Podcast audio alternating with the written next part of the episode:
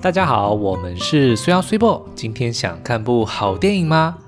好，那这个礼拜六呢，就会是电影界一年一度的大盛事金马奖第五十七届颁奖典礼哦，即将在这周六的晚上七点登场。那今年呢？呃，因为疫情的关系哦，大家应该发现有非常多的这个呃好莱坞或者是外国的电影呢，都纷纷的撤档或者是延期哦。但是好在呢，台湾的电影呢都如期上映了，而且呢每一部都非常的精彩哦，让今年的这个金马奖真的是很难让我们能够预测说到底谁会赢哦。对，尤其是最佳新演员 超级厮杀的耶。对，哎、嗯，可是呢，怎么讲？因为我们昨天在这个 YouTube 的频道上面，我们就一连问了大家呃好几个问题哦，就是问各个奖项入围者，大家心目中呃觉得谁会得奖哦。那刚刚 Cibo 提到的新演员呢，并没有悬念。哦哦哦，好，我们先不要公布，先不要公布。OK，我们就。就是来一一介绍这样子，嗯，嗯，然后这一次呃投票的人，我看一下，因为时间不够长啦，嗯、大概呃两千两千人左右啦。哦，OK，嗯，嗯，但是也也还蛮具代表性的啦，我觉得啦。你觉得？不能说我们的投票不是代表性？我跟你说，就是因为呢，就是我们也有去参考，呃，那个 Line 他们也有办投票，然后他也是主要办几个重要奖项，比如说最佳呃剧情长片，对，然后最佳导演、男主、女主，嗯，我忘了有没有新演员，对。那但是呢，我看到他的那个投票结果，其实是跟我们是非常一致的，OK。然后而且他的投票人数，我记得也是两千多人啊，嗯嗯。OK，所以我们还是 有具代表性是吗？好，不科学的。对对。那如果你呃还没投票呢，也欢迎到我们的这个 YouTube 频道上去投下你神圣的一票。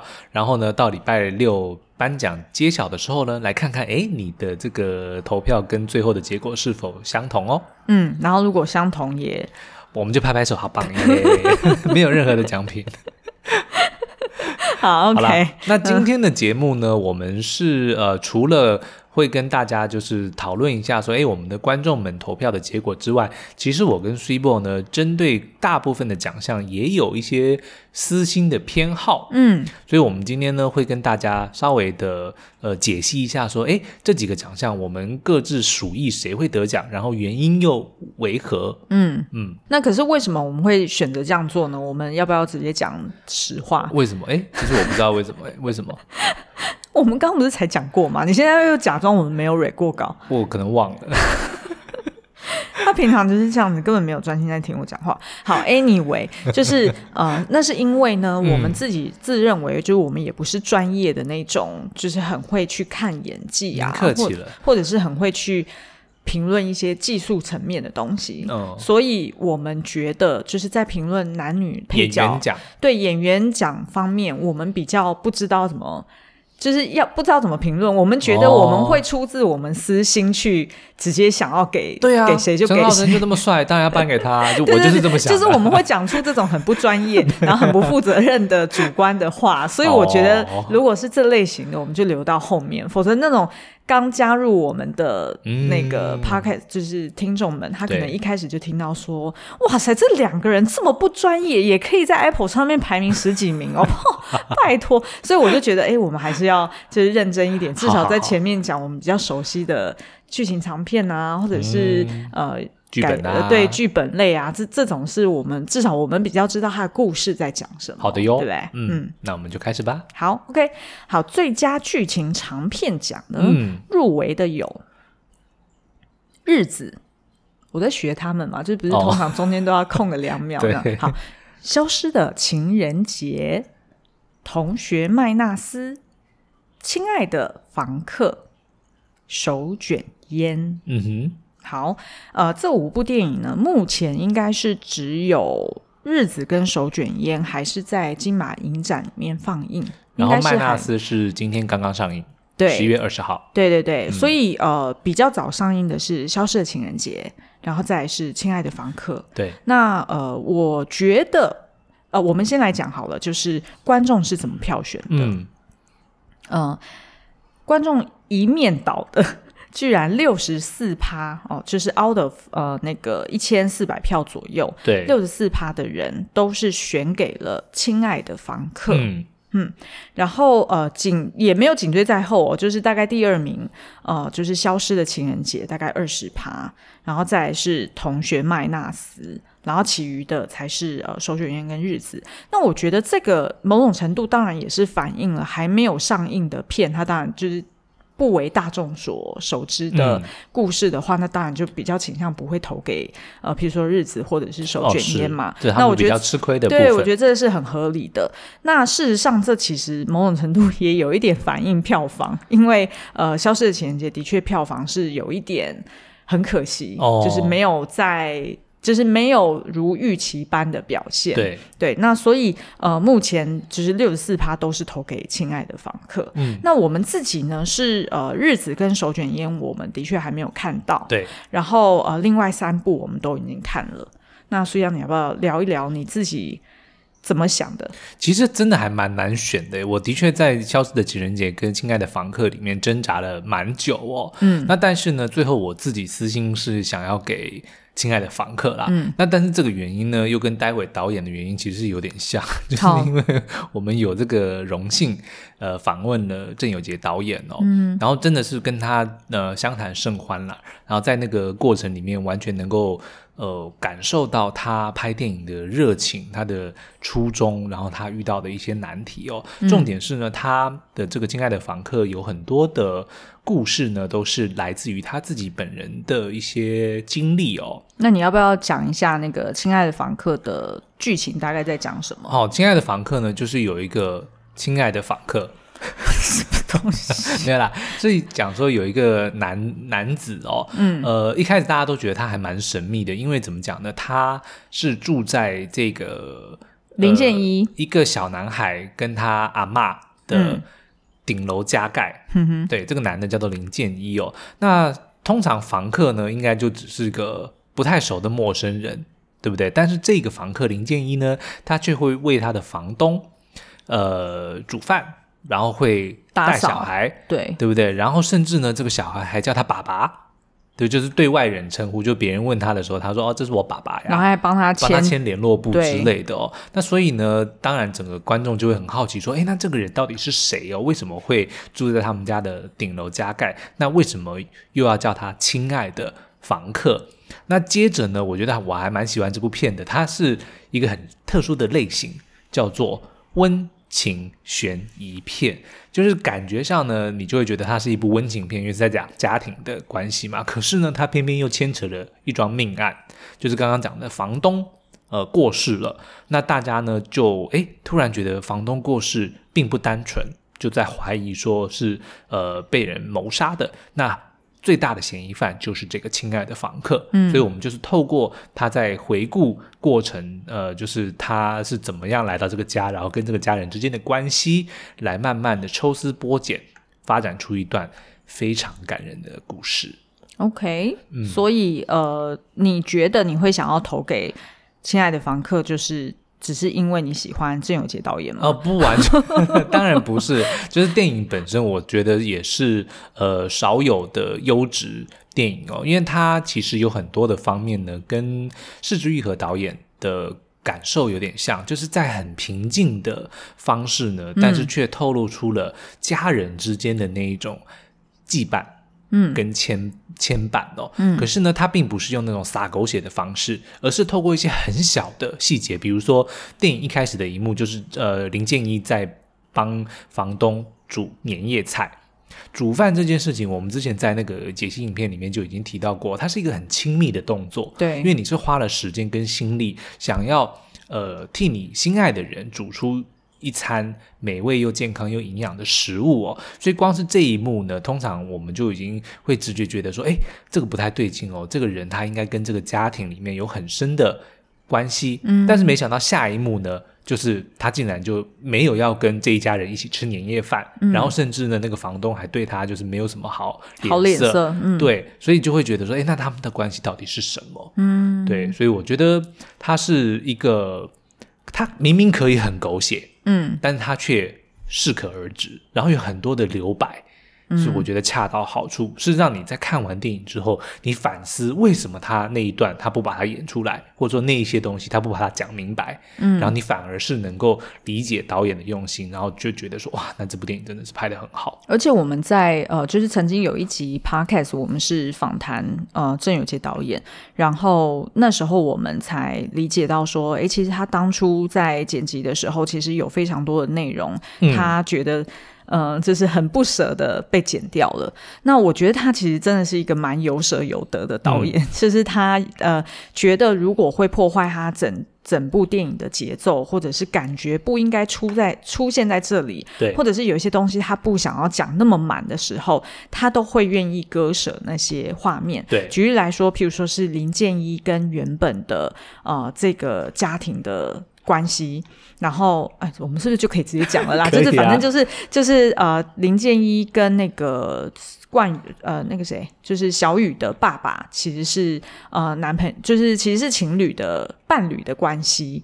那他们之间的感情，在那个忧宇的爸爸还在世的时候，呃，其实这一段的戏其实也都拍了。对，然后只是说导演觉得不太适合放在这里，所以后来就把它剪掉，然后是放在 MV 里面，就是呃它的主题曲里面去呈现。那我们就觉得说，哎，其实这个真的是难怪会让我们觉得在观影的时候，这部片它其实有很多留白的地方，是我们觉得反而赋予大家有更多的解读空间，然后那个情感才会。有办法铺得很满，然后到最后爆发。对，否则有些时候电影的讯息讲得太多、嗯、太满的时候，你失去了那种就是想象的空间，反而会觉得那部电影看完就有点，你的情绪会很平。对，就也许也许在。没有，也许在看的当下，你会觉得，比如说那个狗血洒出去的时候，你的确说啊，好可怜，或者怎么样。对对对对，但是事后的确就觉得没有那种深度，对，韵味就你可能看完就忘记了。可是这一部片呢，看完你就会一直都会不断的去咀嚼片中的那些，而且你会自己去思考他那一段留白，嗯，或者说那些没有讲出来的话到底是什么，嗯、代表什么意义？对啊，嗯，好哦，所以这就是你想要对。没错，好，OK。那我自己呢，是私心想要给《消失的情人节》嗯。然后呃，这一部一开始其实是我先去看的，然后我看完之后就立马回来就开始狂写讲稿，然后就做了一支 YouTube 影评嘛。然后后来是不断的去催促水杨说你一定要去看，嗯、对，因为我觉得他的剧本实在是太巧妙了。是，我们可以先把后面的那个就是奖项其实也顺便讲了啦，就是我觉得他也会拿最佳原著剧，就是原著原创剧本。对，原因是因为呢，我大概讲一下这部片的。呃，故事哦，它其实是一开始的视角，它是放在女主角身上，叫做小琪。那她是一个呃快要三十岁，但是还没有谈过恋爱，然后非常向往有人可以陪伴她的一个女生。那她的个性呢，非常的急哦，就是一直以来从小到大她都是急惊风，然后她连拍照的时候她都会抢拍，然后就是眼睛都闭上。对，所以呢，她其实是嗯。呃，在他的生活当中，他觉得跟别人有点格格不入的。嗯、对，那所以呃，就是从他开始描述说，那他一直到某一天，他认识了一个呃，在公园里面教就是其他的呃大叔大妈在跳舞的一个舞蹈老师。对。然后他就跟他呃相约说，哎，在情人节那一天，我们去台北市政府参加一些情人节的活动。嗯，那他其实是非常期待的。但是呢，没想到在呃，就是准备了一切妥当之后，情人节当天呢，就是他呃，这这个世界就突然静止了，包含他自己，对，也都停了下来。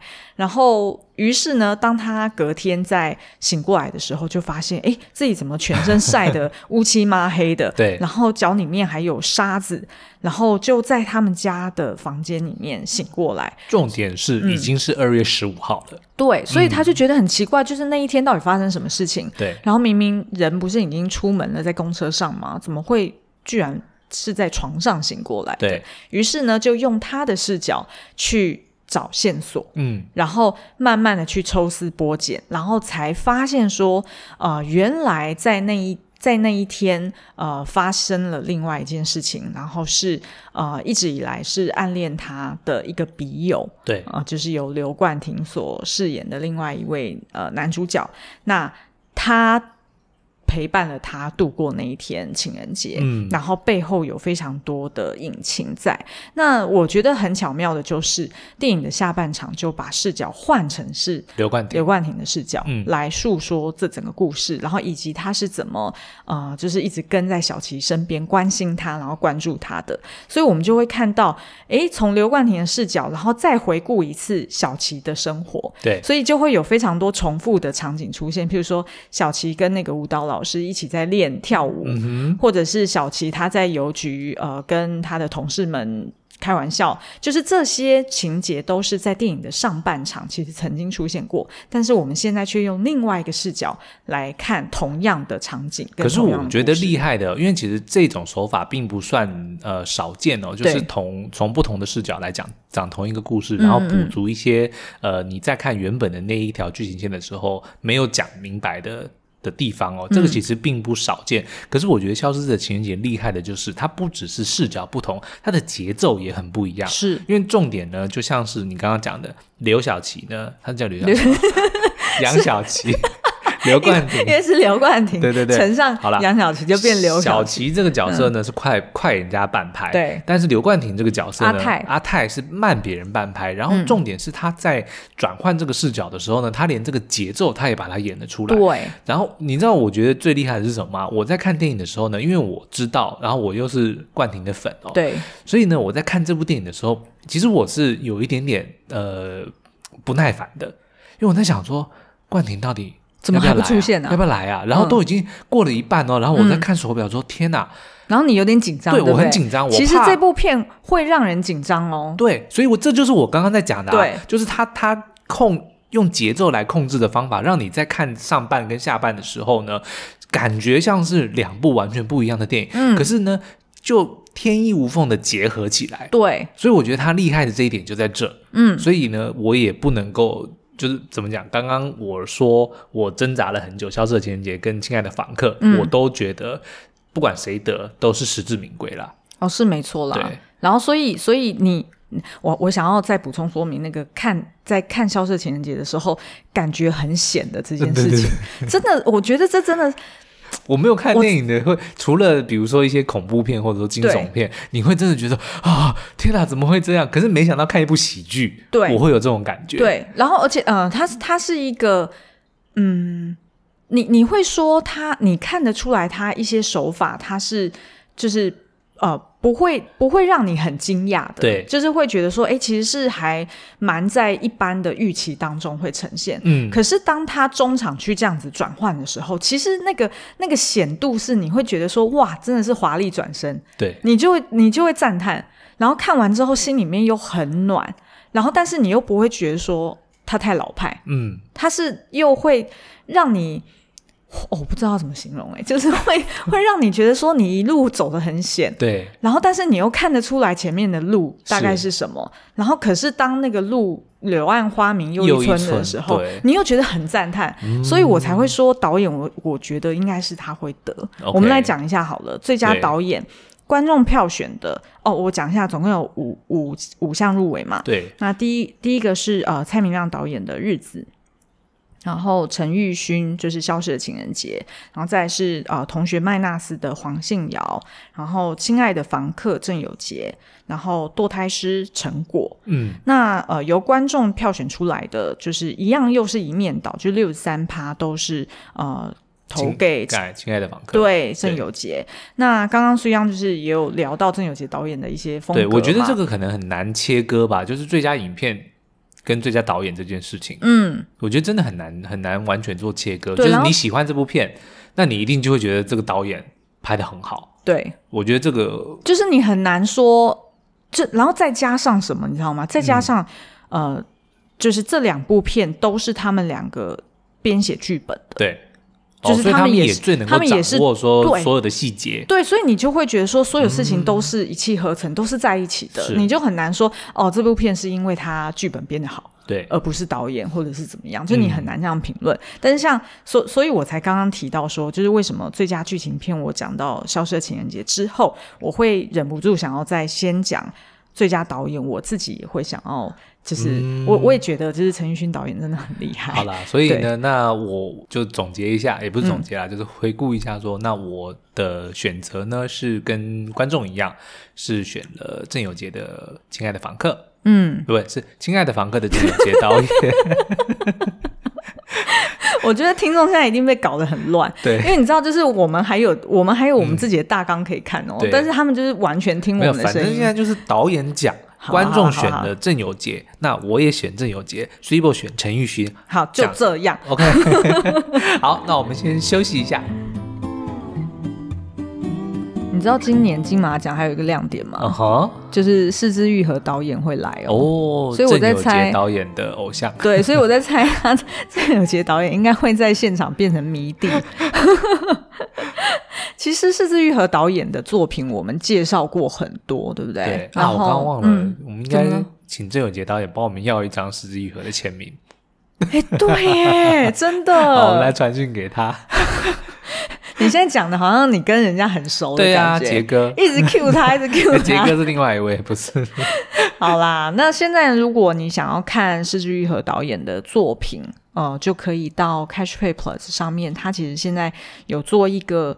金马五期的专案，嗯哼，呃，为什么是金马五期专案？因为今年就是第五十七届嘛，是。然后呢，所以他现在有一个呃首月无限看的方案，就是五十七块，你就是可以在这个专区里面无限看。那包含施之玉和导演的部分作品，然后再来李安导演的推手啊，或者是、嗯、呃饮食男女啊，然后再来就是可以去看到呃历届。得奖的金马作品，OK，譬如说像《血观音》，嗯，对不对？然后呃，《大佛普拉斯》，然后《返校》哦，《让子弹飞》是非常推荐。我觉得《让子弹飞》我们应该要，要找一集来聊，对，它有太多隐喻了。嗯，然后呢，再来就是呃，他们还规划一个什么刘冠廷宇宙。然后呃，也有一些就是呃其他的原创电影哦，譬如说《江湖男士》啊，嗯《蓝色大门》。呃，《俗女养成记》等等，所以也蛮推荐大家可以上这个呃 Catch Play Plus 的专区里面去看看哦。嗯、那这个无限看就是只要五十七块就可以看到那么多的好作品。嗯、哼那呃，输入它的优惠码呢，看片还可以再抽 iPhone 十二。是。那这个链接我们会放在呃影呃就是我们的 Podcast 下方的那个文字说明里面。好，那接下来呢，第三个奖项我们想要讨论的呢，就是最佳新导演。好，最佳新导演，我来看看哈。对、嗯，这一届呢入围的有四位，就是《孤味》的许承杰导演，对，《无声》的柯贞年导演，《怪胎》廖明义，《手卷烟》陈建朗。嗯，好，那呃，我自己。因为因为这个我们没有投票啊，我们就自己互相分享一下我们私心。我私心当然是柯震年导演啊，怎么说？见面三分情嘛。我觉得这样子就是很不专业的评论。好啦，我觉得我们这一集的标题一定要写说是我们两个的不专业评论。对啊，对啊，对啊。或者是你就直接写什么 slash，然后还有什么呃主观评论，然后怎么样？超主观评论。对对对对对。先打预防针。对。那但是因为呃，我们是先看完电影之后才访导演嘛。对。那说实在，你在看这部电影的时候，在看无声的时候，你觉得这部？你你会相信说这一部片的导演竟然是没有指导过长片的导演吗？不会吗？对，的确是，对不对？就是各个那各方各面都非常的成熟，拿捏的也都非常的好。嗯，然后同样的呢，因为无声的故事呢，它呃是改编自，也不说改编自，它是灵感来自于真实发生过的一些呃在特教院特教院的性侵事件哦，所以呢，呃，当然会比较敏感一点，然后也很容易就走向撒狗血。嗯。的那条路哦，嗯，可是看完这部片呢，你却会是呃非常的能够明白导演想要传达的议题跟想要呃做出区隔，因为大家看到这个题材都会想到当年韩国的那部《熔炉》嘛，对，然后它也非常的成功，甚至还引起了南韩呃非常大的这个讨论，甚至连法令都因为《熔炉》这部电影而做出修改哦，嗯，所以自然而然人家会拿去跟《熔炉》做呃比较，对。可是我觉得这就是柯震东导演厉害的地方，虽然题材类似，可是他却用了不同的角度来切。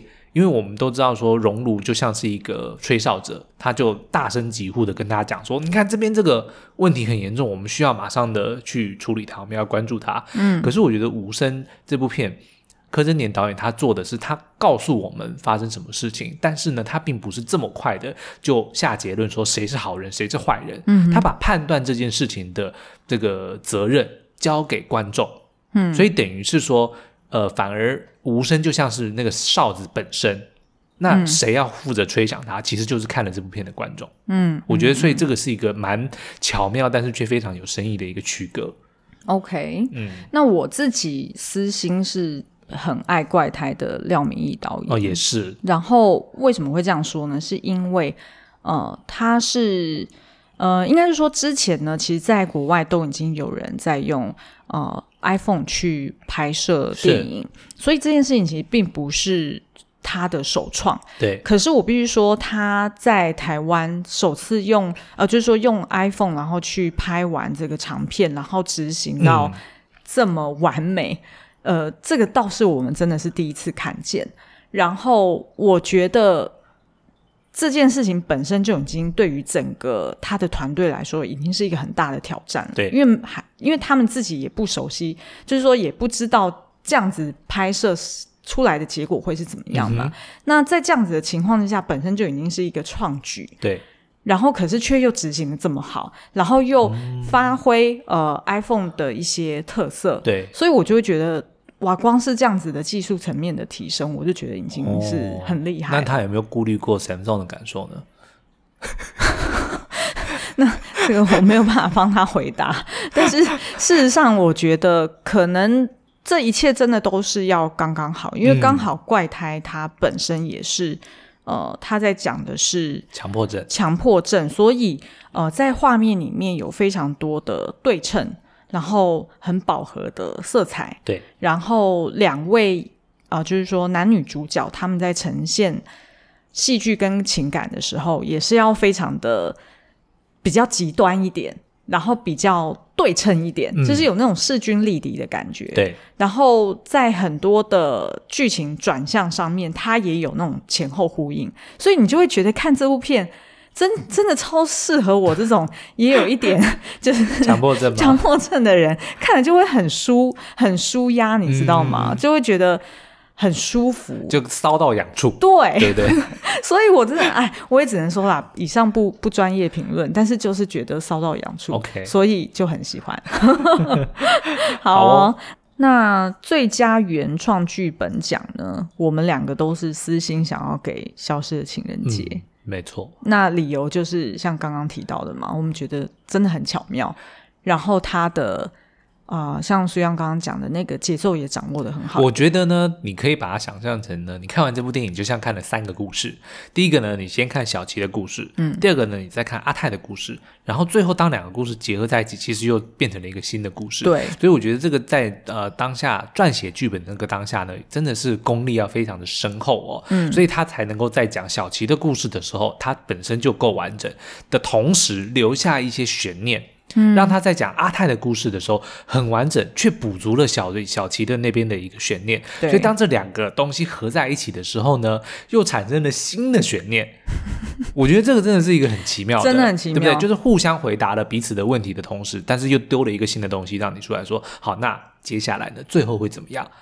对，我觉得这是真的是。对，然后因为他又是自编自导，嗯，所以你就知道说，可能 maybe 这样子巧妙的的剧本，对，他也需要。相对应的一个非常完美的执行，是，他才有办法呈，就是呈现那个剧本想要表达的。我自己是这样觉得，就是说，如果陈奕迅导演他当初写的这个剧本哦，找别人来拍，我觉得一定不会拍的像他自己来拍的这么好。嗯嗯嗯，对对真的真的是对，就等于说他真的非常了解这个故事，嗯，所以他才知道什么时候该用小琪的东西，然后呢，要哎留一个。嗯，留一个视角，嗯，然后当他拍阿泰的时候，哎，那个视角刚好就补进去，对，对不对？然后而且是选择性的要留哪些关键。呃，剧情的视角这件事情也很重要。嗯、我还蛮期待，因为我们只看过一遍哦，我还蛮期待在完全知道说，哎，彼此的这个关系之后，比如说你在看小琪的时候，嗯、你就会特别真的去留意说，对对对，重新再看一遍，或者说阿泰这个时候在干嘛？招彩蛋，我觉得这个还蛮有趣的。嗯，嗯好哦，再来呢就是。演员奖了，嗯，那就像我们刚刚先打预防针的，我们两个人就是超不专业的，所以呢，我们就直接分享，就是观众们怎么投票，然后以及我们自己私心想要给谁，嗯、可能就很难就呃，就是很专业的演技层面或者是什么表演方法上面就很难去，我们就很难去描述了。好，就是主观的喜欢。对对对，就反正就是对 对，就是主观喜欢。好，好，OK，那我们来看一下，呃，最佳新演员奖，哦，这个呢是我们这一次投票票数不只是票数最多的，有将近两千个投票，而且呢，嗯，比例也是最悬殊的，有将近七成的观众呢都投给了陈浩森，也就是刻在你心里的名字里面饰演这个阿汉。的那个，嗯嗯嗯，对。然后紧追在后的呢，就是《无声》里面的陈妍霏，嗯、也就是饰演贝贝那个角色。对对。好，我要先翻盘，好因为我本来写剧本的时候呢，啊、不是，其实我们写大纲的时候，我说我是说我要写投给陈浩森，嗯、可是我现在后悔了，我要投给陈妍霏。为什么？因为呢，因为我原本投给陈浩森的原因是，他虽然在这个呃演那种情绪比较饱满的戏，比如说。愤怒，比如说怒吼，比如说难过、痛哭这一些的时候，当然是演的没话说。但是呢，他在演那种呃恋爱时的那种，比如说甚至有一些娇羞啊，然后有一些纯情啊，有些可爱的那个，他也诠释的很好。嗯，所以我那个我才会想说，那他一定是实至名归，会得新演员奖。但是呢，当我用同样的标准去评估陈妍霏的时候，我发现一点都不逊色，嗯、对不对？他在你看，因为他是演那个呃。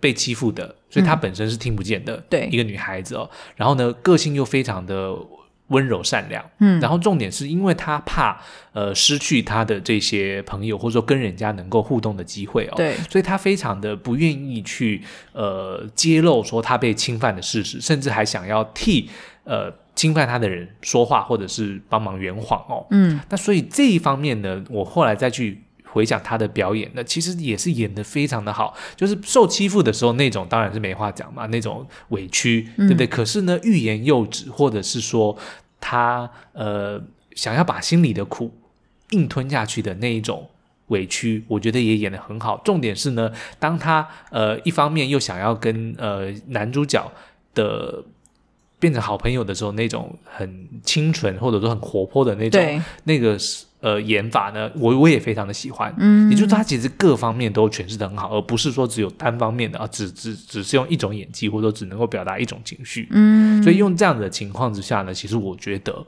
我想要把票转投给陈妍霏。明白，所以、嗯、所以意思就是说你在评估我刚刚没有心虚哦，我想要把票转投给陈妍霏，我没有心虚把我的句子吞下去。你你要不要说明一下为什么你会这样讲？好了，就是有一位观众很热心的提醒我，嗯、他说我们的这个。呃，节目很好听哦，但是苏央呢，可不可以换气一下？不要每次讲到后面呢，就心虚，不把句子讲完的感觉。好，所以我并没有心虚，我要把我的票投给陈妍霏。然后，然后其实那一天就是我们一看到这个留言的时候，我就提醒苏央嘛，然后结果苏央，嗯、须央就跑来我房间就讲说，可是我是真的心虚啊。对啊。对，就是有时候讲一讲啊，因为我的习惯这是个坏习惯，我讲话呢，我都是一面讲一面想，嗯，所以我讲了上半句呢，有时候会突然觉得说，诶，好像这句话如果继续讲完，会朝一个我当初不想的方向前进，所以我最好呢，还是就乖乖的把它就这样吞下去。所以这样大家应该理解，就是其实。就是我们两个吵架这件事情是很合理的，嗯、因为虽然是嘴巴先讲，然后头脑才跟着想嘛，所以你其实是先把话给讲出来了。呃，所以没有没有，我是先动念，嗯，然后我讲话，然后我再继续动念，然后再继续把它讲完，嗯。所以，但是呢，通常就是因为等于说我想要先表达的一个东西，哦、我懂，有点像是口译的概念，对不对？呃。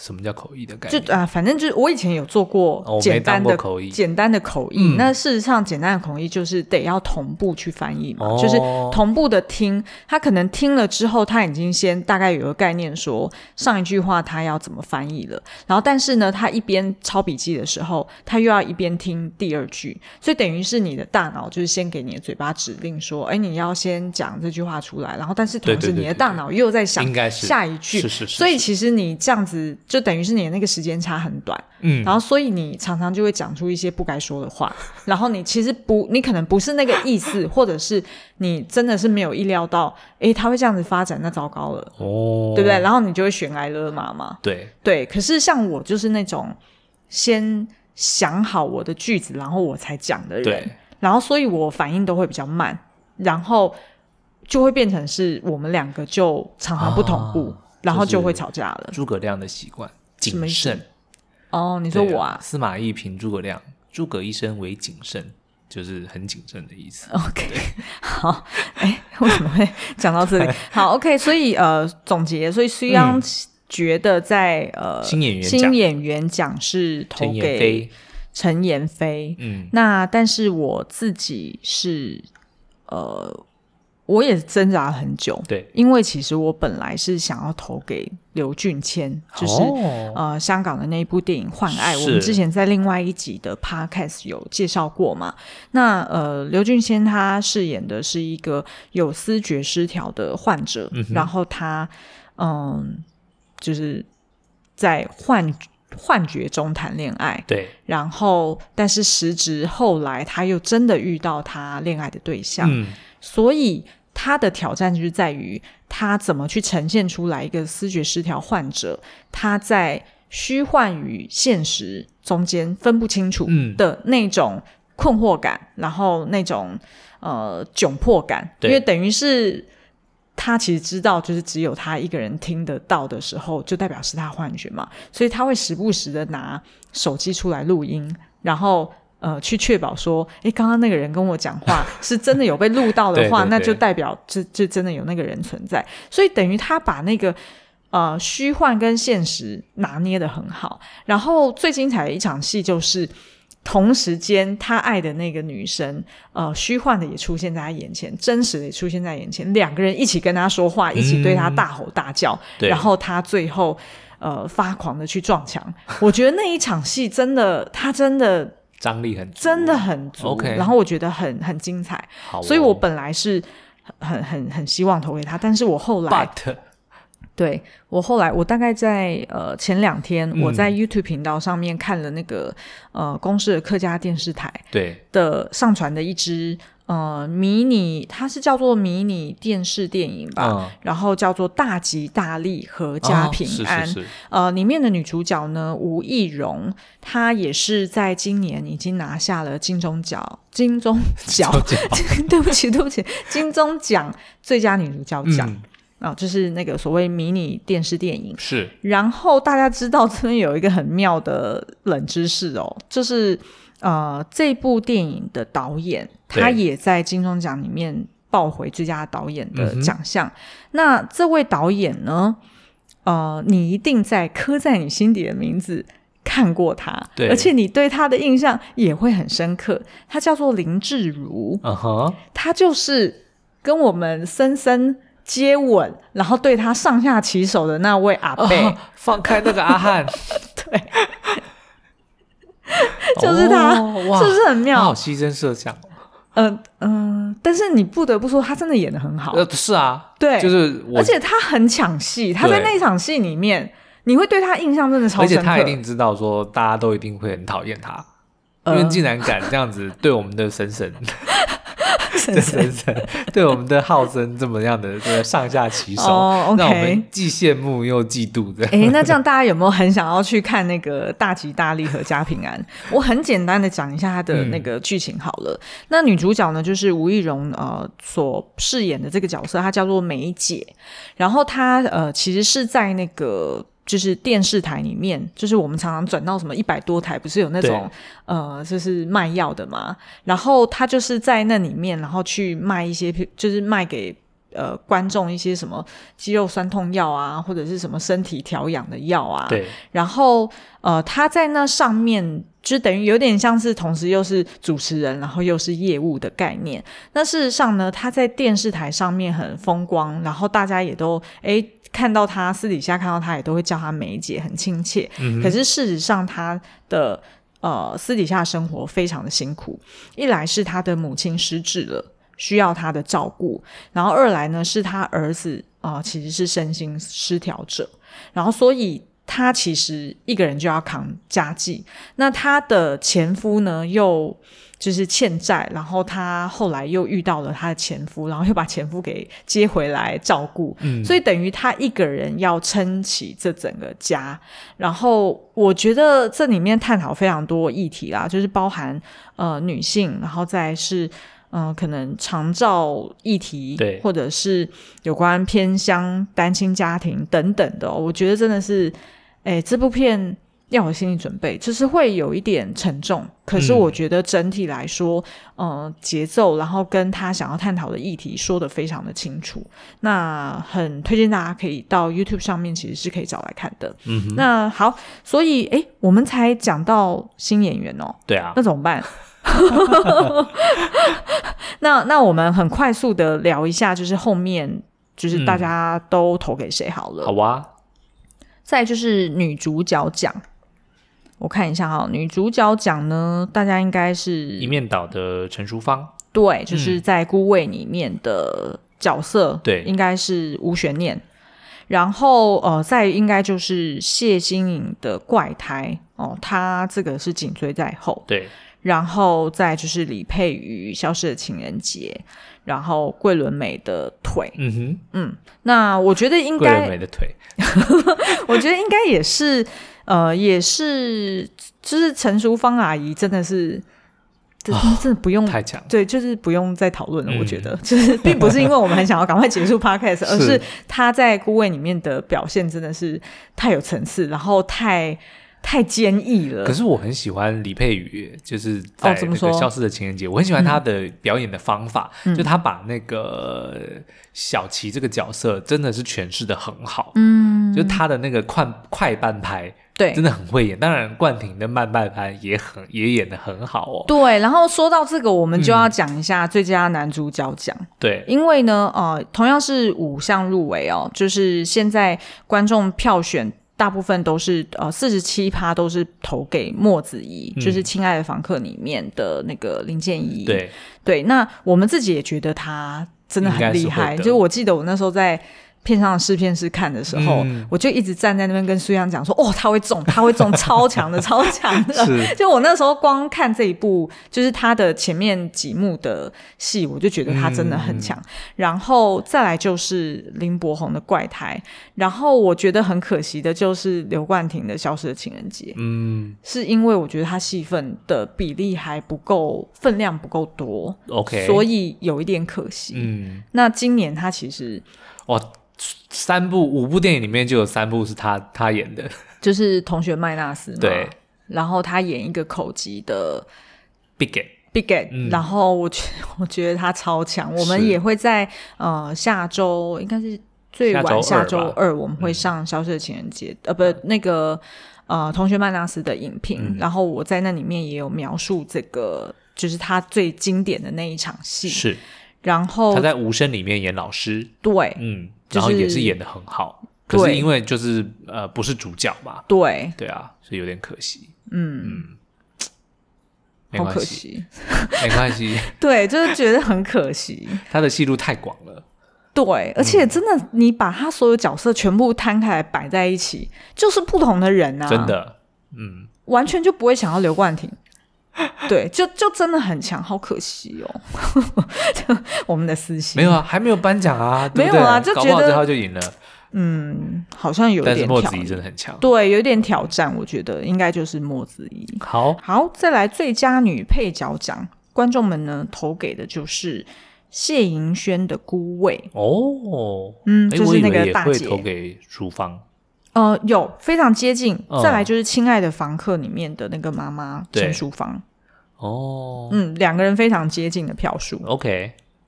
然后当然还有其他的入围者，包含呃《纵邪二》的陈雪贞，嗯，然后呃逃出立法院的高慧君，对，然后迷走广州的张雅玲。那有点可惜，我们没有。就是呃，迷走广州我们没有去试片，所以就还没有看到他的呃表演。那但是我们对于那个陈淑芳阿姨的，就是这、这又又再一次说，真的不用说了。我们真的儿子在一起，你有幸福吗？对，那真的不用评论。然后他演就是因为是糖尿病患者嘛，嗯、然后所以全身病痛的那个那个那种感觉，对，哇，那是我们真的。没有什么好讲的，再讲下去要哭了。对，真的不用讲了。好，然后再就是呃，最佳男配角奖，嗯，嗯呃，五十七趴都是投给刻在你心底的名字的戴立人，就是那一个转身抿嘴 哇，那一幕我觉得就真的很娇羞哎。对，我觉得我觉得他跟那个王世贤就是饰演成人版的 Birdy 跟阿汉哦，嗯、呃，外形当然并。不像啊，然后我们必须老实讲。对。可是两个人的气质，我觉得都抓得很好，对对对，都就就会让你觉得啊，他真的就是 Birdy 跟阿汉长大之后，嗯，他们的那个样子，并不是说长相哦，嗯、而是他们的那个气质哦。嗯、所以呢，这两位其实呃，我觉得把他们成人版饰演的很好。然后戴立人当然没话讲。短短的十几分钟，对对对对，那个、我记得我们在戏院的时候，我也是在那边讲说，哇，真是亮点，对，真的是亮点。对，嗯、其实我那个时候没有，我没想到他会入围，因为怎么怎么讲，就是因为戏份太少，太少。嗯、可是如果入围，我觉得他得奖机会很高。嗯，对。